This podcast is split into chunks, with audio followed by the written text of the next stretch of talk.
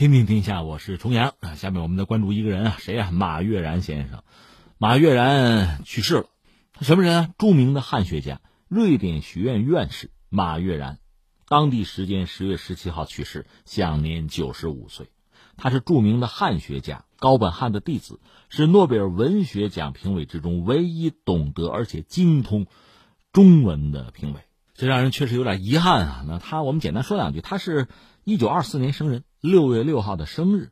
中国人了解他、关注他，就因为首先是因为诺贝尔奖吧。他是诺奖，就是文学奖的评委。他是瑞典的汉学家，瑞典文学院的院士。他最先把中国的古典名著《水浒传》《西游记》译成瑞典文，而且向西方介绍了中国的《诗经》啊、《论语》啊、《孟子》啊、《史记》《礼记》《尚书》啊、《庄子》，还有《荀子》。就这些先秦诸子的著作，他还翻译了辛弃疾的大部分的诗词，组织编写《中国文学手册》（一九零零到一九四九）。他对中国古代典籍的译著和评介，遍及中国整个的古代多个时期啊，几乎所有的文类是这么一个人。他也算是西方的汉学界的呃领军人物啊，领袖人物之一。他在文学作品翻译啊，就学术研究这个领域呢，是有很好的成就。和中国很多作家呢交往也比较密切。话说当年就上个世纪八十年代初，不是有所谓朦胧诗嘛？朦胧诗派盛行，当时在中国国内诗歌界呢也有很大的争论。比如说老一派的诗人什么艾青啊、臧克家呀，对朦胧诗呢是一个批评的态度。朦胧诗嘛，这个顾城啊、什么北岛啊、什么舒婷啊，就这帮人是新诗潮吧。马悦然当时是瑞典皇家人文科学院在那任教，他还给艾青写过信。他属于为这个新诗辩护的啊，他是认为新诗嘛有开创性，老一代诗人在年轻的时候也曾经勇敢和叛逆嘛，现在应该扶植年轻人嘛，哎，他有这个态度挺有意思。关键他是就是诺贝尔文学奖评委里唯一懂得汉语而且造诣比较深的这么一个人，就是也是承担这个责任吧，把很多中国的作家推介到西方去。马悦然对莫言的评价是比较高。莫言拿诺贝尔奖之后，很多人也是这个质疑吧。马悦然表示说什么呢？说那是他们没有读过莫言，说读莫言的文章会让他想到古代中国会讲故事的作家蒲松龄啊、吴承恩呐，从中看到了魔幻现实主义文学的影子。他对某些中国作家确实是偏爱，他自己认，比如这个山西作家李锐，还有这个曹乃谦，他们的作品他非常推崇。所以说起来感慨哈，像这些人，可能我们国内的读者，哪怕你是文学爱好者，都不一定了解和熟悉。作为一个瑞典人，马悦然还是非常之关注和推崇。呃，马悦然两位夫人吧，先后两位妻子都是中国人。第一位是个成都人，你想这个马悦然是怎么回事？他一九四八年大学毕业呢，就跑到四川去考察当地的方言。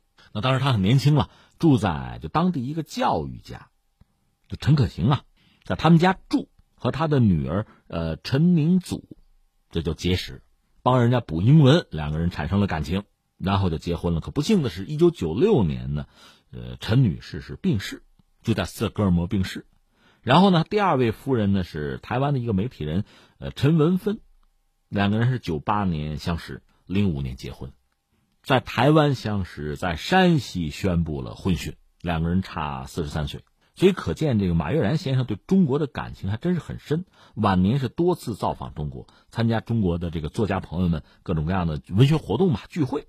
他呢，前几年遭遇不幸，骨折了，骨折了也不太好动了，怎么办呢？翻译《庄子》，甚至他说什么？马悦然说：“我读《庄子》吧，我就不疼了。”所以就开始翻译，到二零一八年四月六号完成。他是二零一九年十月十七号。在家中病逝，呃，去的很安详吧。夫人说是觉得有点不舒服，说了这么一句吧，坐在平常坐的这个座椅上，几秒钟之后就离开了。那怎么说呢？感慨两句吧。一个是觉得这位老先生吧，和中国真是有不解之缘，因为中国确实有很多东西值得这个世界上所有的人去关注、去学习、去研究、去传送，是有的。我们是有好东西的。那这位老先生，你看从很小的时候啊，读书嘛，大学毕业就跑到中国来，呃，研究方言，对中国的文化就有着浓厚的兴趣。他就让我想起另一个人，就是李约瑟了。李约瑟是因为他和他夫人都是很著名的这个学者嘛，教授嘛，接触的几个中国学生就觉得中国人那么聪明哈，那么好，那么善良，怎么他们的国家那么苦难呢？就关注，就研究。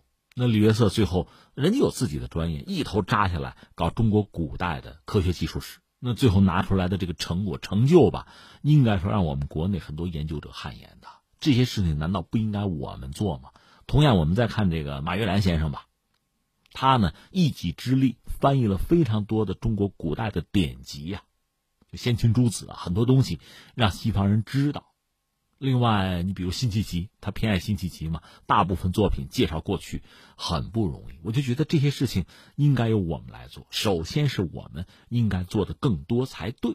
我就想当年，呃，就说到大清国的时候吧，那个李鸿章，那理论上是中国眼睛睁得比较大的看世界的一位吧。当时。俄国的那个财政大臣叫维特吧，就评价李鸿章说什么呢？说李鸿章按照他们那个国家，就中国吧，按照中国的标准，那饱读诗书，对吧？很有能力的一个人。但是按照我们，有俄国跟西方人学，跟欧洲学嘛，按照我们的标准，他没怎么受过教育嘛。是啊，李鸿章肯定没读过西方的大学，对吧？呃，按照这个标准，那他就什么也不是了吧？就比较比较浅或者比较原始了吧？